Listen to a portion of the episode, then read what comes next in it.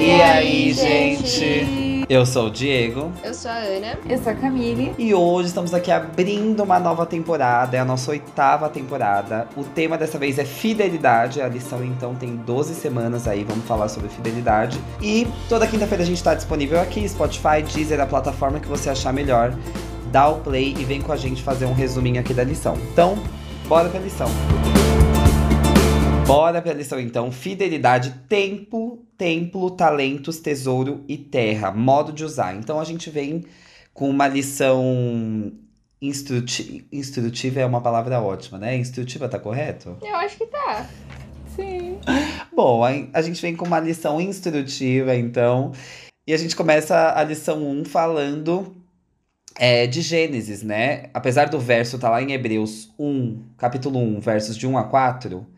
Eu quero saber, inclusive, se vocês fizeram essa ligação desse texto da semana, que é Hebreus 1, 1 a 4, com a tirinha, e depois com essa lição que vai conduzir a gente por Gênesis, né? Eu fiquei bem confusa nessa, nesse link de Hebreus com Gênesis. Assim, depois que a gente lê a lição, fica um pouco mais claro, mas no início parece uma forçação de barra. É, acho que naquela parte que diz que ele é o sustentador e o criador até faz sentido, mas é, não, não era algo natural para mim é, essa ligação. Eu entendi é, o texto com o título, mas eu ainda não tinha pegado muito em relação ao que a, a mensagem, conectar a mensagem da tirinha é, com, com essas informações do texto-chave, do título. Porque, para você que tá ouvindo, a tirinha é um menininho, é uma pessoa que tá tem uma cerca e ele tá meio que quebrando uma parte da cerca. E no quadrinho seguinte tem tipo um touro saindo exatamente do local que ele tinha quebrado da cerca. Então a ideia de que existem limites que precisam ser respeitados pro bem de todos é, ficou claro, mas eu ainda não tinha entendido essa associação é, de Deus como doador e sustentador nisso tudo. É uma boa. Gente, eu amo a nossa audiodescrição. Todo, todo episódio a gente vem com uma audiodescrição da tirinha. Espero que a gente consiga transmitir o que a imagem traz de uma maneira boa. É, mas sim, e aí depois quando a gente começa a avançar, a gente vê que, na verdade, esses limites são imputados desde a criação, né? Então, quando Deus cria o mundo e ele a lição traz, desde o início mesmo, quando a Terra era sem forma e vazia, não tinha nada aqui. E aí Deus começa a organizar essa, esse planeta, né? Começa a organizar da maneira que ele imagina ser perfeita e da maneira que é perfeita aos olhos dele. E, e vai criando as coisas um, pedaço por pedaço, né? E quando vê, no fim das contas, é, surge o pecado terreno a partir daquele ponto, a partir da própria criação. Então, o limite ali também foi ultrapassado, né? Então, é, a tirinha nada mais nada menos simplifica isso, né? A gente ultrapassa o limite e quando a gente vê a consequência do ultrapassar o limite é muito grande. E a gente tem que dar conta disso. E no caso de Gênesis, é, a gente tem um limite ultrapassado que foi extremamente avisado. Adão e Eva sabiam exatamente é, quais eram as consequências. Não, eles não foram pegos de surpresa, né? E, e eu gostei que. É, a, não lembro o dia certinho, mas um, um dia a lição vai falar assim: ok, a árvore foi esse limite lá que eles passaram. Mas qual é a sua árvore, né? Qual é o seu limite que você tá é, pronto para ultrapassar, né? No pior sentido de estar pronto mas uhum. as consequências elas são claras na maioria das vezes. Se elas não são claras, pelo menos elas são conhecidas. E isso já deveria bastar para que a gente não ultrapassasse determinados limites, né? Eu acho que se a gente conhece a árvore, quer dizer que a gente já teve instrução. Porque senão a gente não conhece esse limite. Eu digo pessoas que estão fora da igreja, por exemplo, que não tem dimensão nenhuma do que é, quais são as instruções divinas para a vida dela. É, que existem muitas no, no mundo inteiro. Então, assim, ela não tem essa dimensão. Enquanto ela ainda não sabe qual é a árvore dela, aquele limite meio que não existe, mas ela ainda assim tá recebendo as consequências da, das coisas que vão acontecendo, né? Então, quando ela se descobre, quando descobre esse limite né? Um limite muito fácil de ser identificado e fugindo completamente da lição, mas falando de limite, por exemplo, o uso das drogas. as pessoas que não são da igreja e que não têm é, segmento nenhum religioso, elas sabem que o limite das drogas é o uso. Usou, ultrapassou o limite. E aí você vai ter consequência daquilo, independente de religiosidade ou não. Então vale a gente também pensar no nosso dia a dia que coisas nos causam mal, não só espiritualmente, mas fisicamente, sabe? Mentalmente. Quais são os nossos limites na vida, assim. E uma coisa que eu gostei muito foi que é, essa questão de impor os limites tem a ver com autoridade. Então, porque eu reconheço que Deus é autoridade na minha vida, porque Ele é o Criador e eu sou a criatura, então eu respeito os limites que Ele colocou.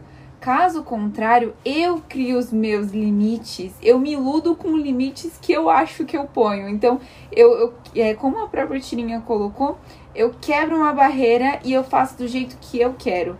Então, eu me iludo através de uma situação que eu quero. Eu acho que o meu sonho, é, o meu desejo é a minha necessidade.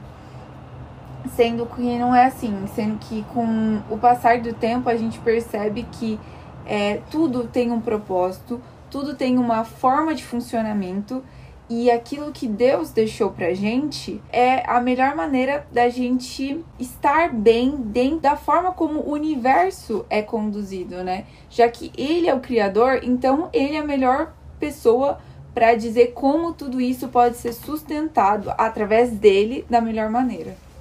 É, você falou isso e me lembrou duas coisas. É, nesse, nesse lado de que Deus é o Criador, então ele sabe como melhor gerir as coisas, é como quando a gente, sei lá, é, existe um software e aí você precisa descobrir como ele funciona, você vai direto no desenvolvedor. Porque o cara fez aquilo, ele sabe tudo, todos os atalhos necessários, é, tudo que você pode fazer, tudo que você não pode fazer. E, e na questão da autoridade, então, não existe ninguém melhor que o desenvolvedor para falar sobre isso. E na questão da autoridade, eu me veio à mente também algo quando eu estava estudando, que é assim, é, na prática, se você é uma pessoa que, por exemplo, não respeita seus pais, eu sei que existem muitas nuances, às vezes os pais não são as pessoas mais sábias, e, e é difícil, às vezes, colocar isso num contexto religioso, porque vem aquele lance do, ah, não, tem que respeitar os pais. Tem, mas não quer dizer que todo pai é sábio. E mesmo que esse pai não seja sábio, se você não tem é, esse respeito, você também não vai conseguir respeitar as leis de Deus. Se você não respeita um superior aqui na Terra, você não vai conseguir respeitar aquele que você nem enxerga. Porque vai ser muito mais difícil, né?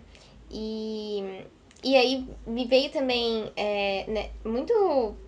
É, se destacou para mim nessa lição como Deus é organizado e, e fez toda essa organização com intenção.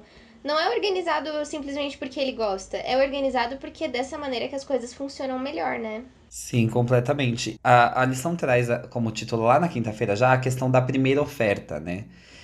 E eu acho que essa primeira oferta chega para todo mundo em diversos lugares. O que, o que seria essa primeira oferta, né? É a, a tornar duvidoso a instrução que a gente já tem.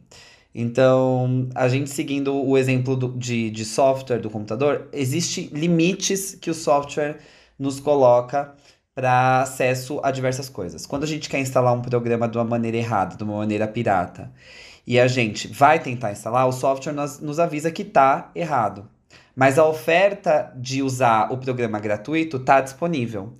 Você quebra o limite e permite que talvez algo ofensivo entre na sua máquina para que você use de maneira gratuita. E essa primeira oferta, agora reflitam na vida de vocês que primeira oferta é essa, tá, gente? Eu segui o exemplo que a Ana estava trazendo, mas para Adão e Eva foi o fruto, né? A serpente negou, é, negou não é, questionou a Deus, questionou a instrução que Deus já tinha dado para eles. E ainda assim eles caíram. E, e, no nosso dia a dia também tem diversas ofertas, né? E que nos fazem sair da fidelidade divina e quebrar a harmonia que a gente já tem com Cristo e cair no caos de alguma consequência não desejada. Que é um, um risco que todo mundo corre e que todo mundo comete, porque todo mundo é pecador. Mas é, as consequências são pesadas em diversos, diversas coisas, né? Cada coisinha tem sua consequência e a gente tem que pensar em tudo isso antes de quebrar a fidelidade com Cristo, né? E nesse ponto, assim, de primeira oferta, eu acho, assim, fantástico a forma como é, Deus reivindica a autoridade dele perante nós. Porque, assim, nós, é, através de Adão e Eva, a gente rejeitou Deus. A gente falou, não, a gente não quer, a gente sabe que você criou e tal, mas, meu, acabou por aí. Mas Deus, é, através do amor dele, ele se entregou, ele decidiu, é, em vez de deixar a gente simplesmente colher as consequências do nosso pecado, da nossa separação dele, ele se ofereceu como substituto. Então, ele resolveu é, aceitar, ele resolveu tomar as consequências é, dessa obediência, tipo, voltando pro, pro exemplo do software. Então, é, é, fez de uma maneira errada a instalação, não sei o que, aí entrou um vírus no computador. E então ele resolveu tomar para si esse vírus, sabe? Tipo, ele não precisava fazer isso, mas é através desse amor de se oferecendo é, em nosso lugar que ele reivindica hoje de novo é, essa autoridade. E, e esse poder, é, não digo poder, mas sabe, isso que faz com que a gente seja fiel a ele. Não por medo, não por. Não por nada, mas assim, por amor. E eu acho que é, é o amor que te faz ficar lá, né? Tem até aquele verso que é super clichê, mas que pensando em Cristo faz sentido.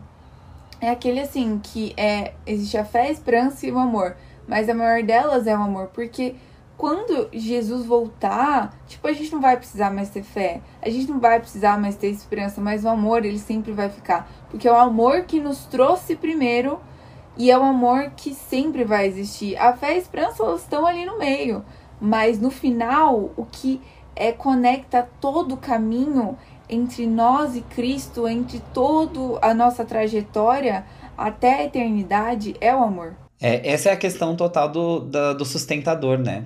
Então a, a, a lição traz com essa questão de Cristo doou a vida, doou tudo para nós e ele sustém através de tudo isso que você já falou. Mas, gente, partindo agora para o final da lição, eu quero saber já se a lição com o tema de fidelidade chega para vocês de uma maneira boa, como vocês já resumem isso e como já pode já podemos tirar proveito disso. Eu vou começar porque vai que vocês falam uma coisa que eu vou falar, né? Aí eu vou ficar aqui sem graça. Não, brincadeira.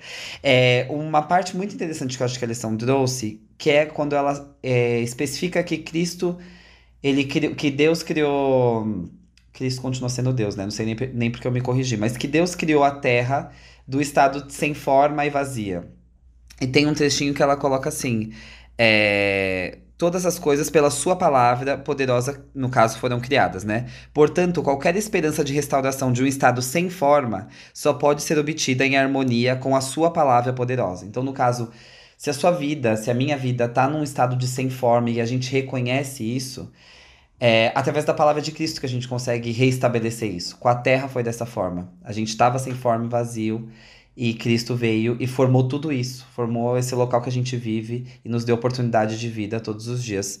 É, então é isso que eu trago para mim dessa semana. Existe esperança para um, uma pessoa sem forma. Dentro desse comentário que o Diego disse, me veio um trecho da música Onisciência do Wesley Fonseca, que diz assim: Só ele enxerga a ordem desse caos, só ele vê o começo e o final, vou confiar.